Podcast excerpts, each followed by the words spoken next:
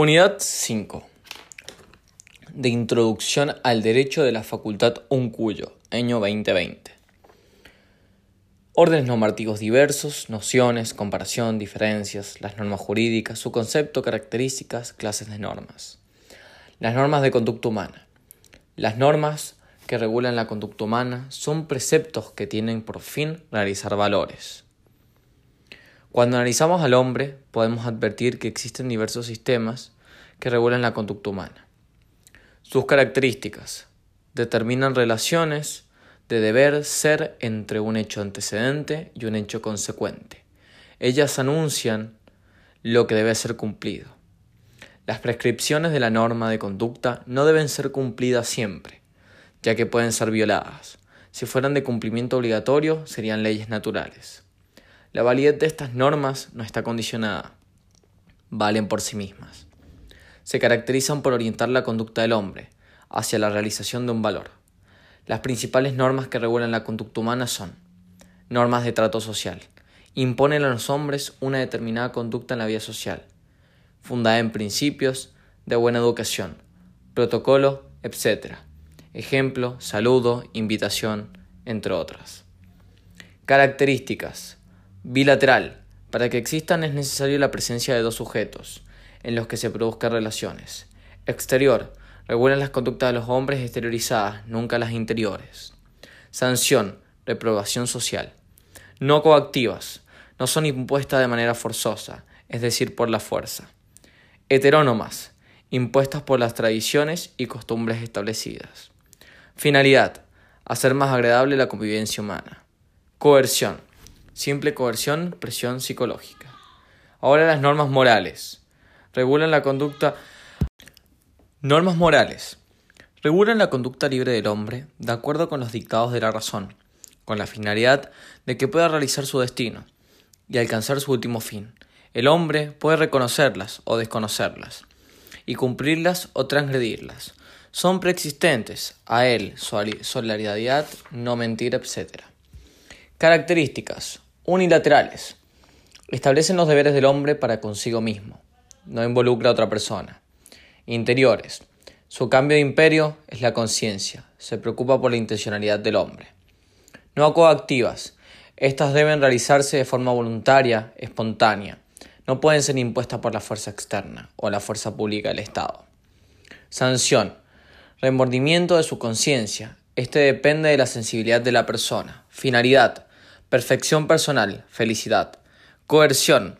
Simple coerción. Presión psicológica. Heterónomas, ya que son impuestas por la sociedad, pero cuando cada uno la acepta como propia se vuelven autónomas. Normas religiosas.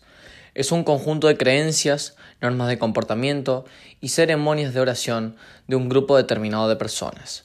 Características unilaterales, interiores, heterónomas, ya que son impuestas por las religiones, pero cuando cada uno las acepta como propias se vuelven autónomas.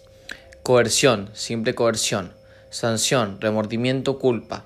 Finalidad, satisfacción personal, plenitud. No coactivas, no son impuestas por la fuerza. Normas jurídicas regulan la conducta del hombre con el fin de establecer un ordenamiento justo. Características bilaterales. Regulan la conducta humana de los individuos entre sí en su vida en relación. Exteriores. Regulan la conducta exteriorizada del hombre. Lo que no ha sido exteriorizado no le interesa al derecho. Coactivas. Pueden ser impuestas por la fuerza. Esta fuerza material la tiene el Estado, quien tiene el monopolio de la policía. Heterónomas. Impuestas por el Estado. Gobernadores, jueces. Sanción, consecuencia prevista por la ley ante el caso de incumplimiento de la norma. Finalidad, convivencia, orden, paz, justicia, bien común. Estas otorgan derechos. Imperativas, imponen un deber. Todos estos órdenes normativos mencionados se relacionan en la medida que de alguna manera u otra regulan conductas humanas. Cabe aclarar que la coerción es presionar a una persona para hacer o no cierta cosa. La sanción es privación de un bien, ejemplo libertad. La condición de la sanción es el hecho ilícito. Y la coacción, fuerza que se ejerce sobre una persona para obligarla a hacer o no algo en contra de su voluntad.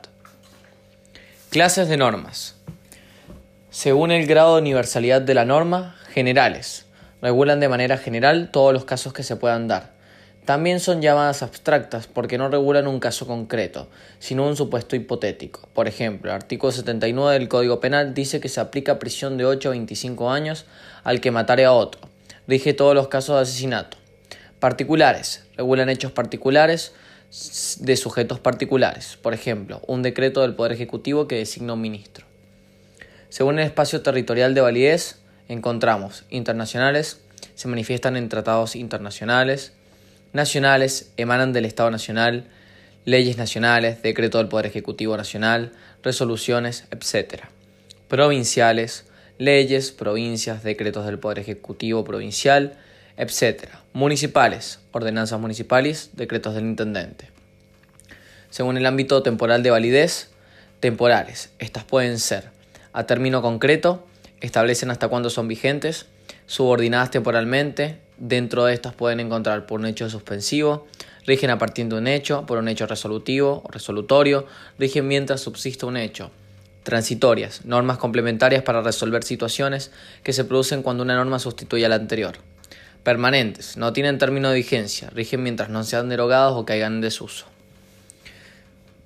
Según el ámbito material de validez, de derecho público, normas constitucionales, administrativas, penales, procesales, de derecho privado, normas civiles, comerciales, etc., y doble carácter, laborales mineras.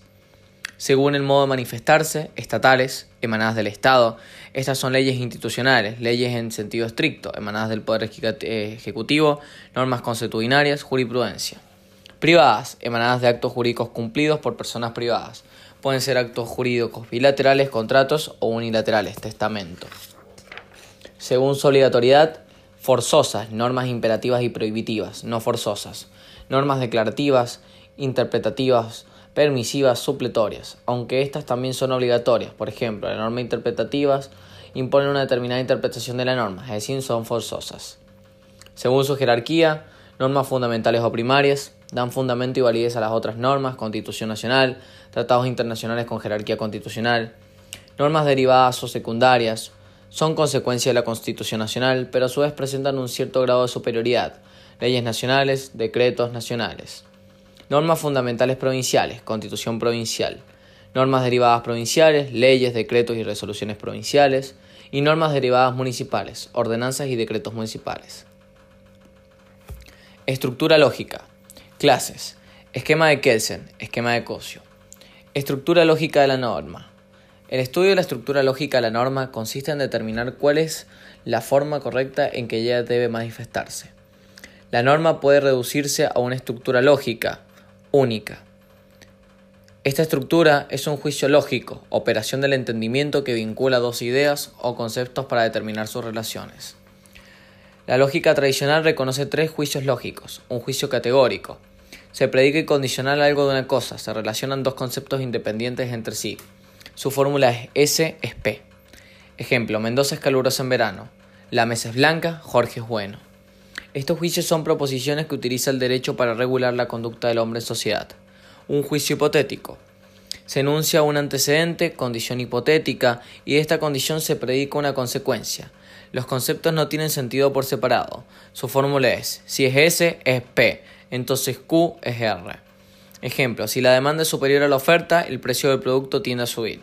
Si Juan compra acciones de una sociedad anónima, entonces será socio de ella. Kelsen propone un juicio hipotético imputativo como estructura lógica de la norma. Su fórmula es, si A debe ser B, donde A es un supuesto y B una consecuencia. Ejemplo, al que matare a otro debe ser una pena de 8 a 25 años. Identifica siempre la hipótesis como hecho ilícito, ilícito y la consecuencia como una sanción. En la ciencia de la naturaleza se da la relación causal, en la que una determinada hipótesis se da necesariamente una consecuencia natural. En el ordenamiento normativo se da la relación imputativa, en la que una determinada hipótesis imputa una consecuencia. Debe ser una consecuencia. La estructura lógica del juicio hipotético imputativo sería hipótesis, supuesto, condición, es el hecho ilícito, la cópula imputativa debe ser y la consecuencia sanción, que es la B. Esta estructura no se complica a normas que prescriben formas de actos y normas permisivas. Kelsen considera la conducta ilícita como norma primaria y a la conducta lícita como norma secundaria. Dado A debe ser P, norma secundaria. Dado no P debe ser S, norma primaria. Juicio disyuntivo. Relacionan dos o más juicios en una posición lógica. Si uno de ellos es verdadero, no pueden serlo los otros. Su fórmula es S es P o Q es R. Está compuesto por dos juicios hipotéticos. Ejemplo, José Hernández escribió el Martín Fierro o José Hernández no escribió el Martín Fierro. Vamos ahora con Carlos Cosio. Propone un juicio disyuntivo. Esta parte del enunciado de Kelsen es decir que la norma tiene la estructura lógica de un juicio hipotético imputativo, pero a diferencia de él, considera que la conducta lícita también está presente en la norma. Por esta razón, propone un juicio doble hipotético imputativo. Concibe dos juicios hipotéticos imputativos a los que denomina endonorma y perinorma. Estos constituyen un juicio disyuntivo. El esquema para Cosio es, si es A, debe ser B, o si no es B, debe ser C. Si A es la situación jurídica, debe ser primera cópula imputativa y B, conducta lícita o prestación. Eso sería la endonorma. Pero si no sucede eso, pasaría a la cópula disyuntiva o cópula disyuntiva, si no es B, conducta ilícita, debe ser, segunda cópula imputativa, C, sanción por el órgano encargado. Eso es una perinorma. Un ejemplo, dado una cierta situación de convivencia y libertad, debe ser no matar, o dado el homicidio, debe ser la condena del reo. Cosio privilegia la conducta lícita como primer integrante de la norma y Kelsen considera como única hipótesis a la conducta ilícita, que para él es la norma primaria. Eso sería la unidad número 5 de Introducción al Derecho del año 2020 de la Facultad Uncuyo.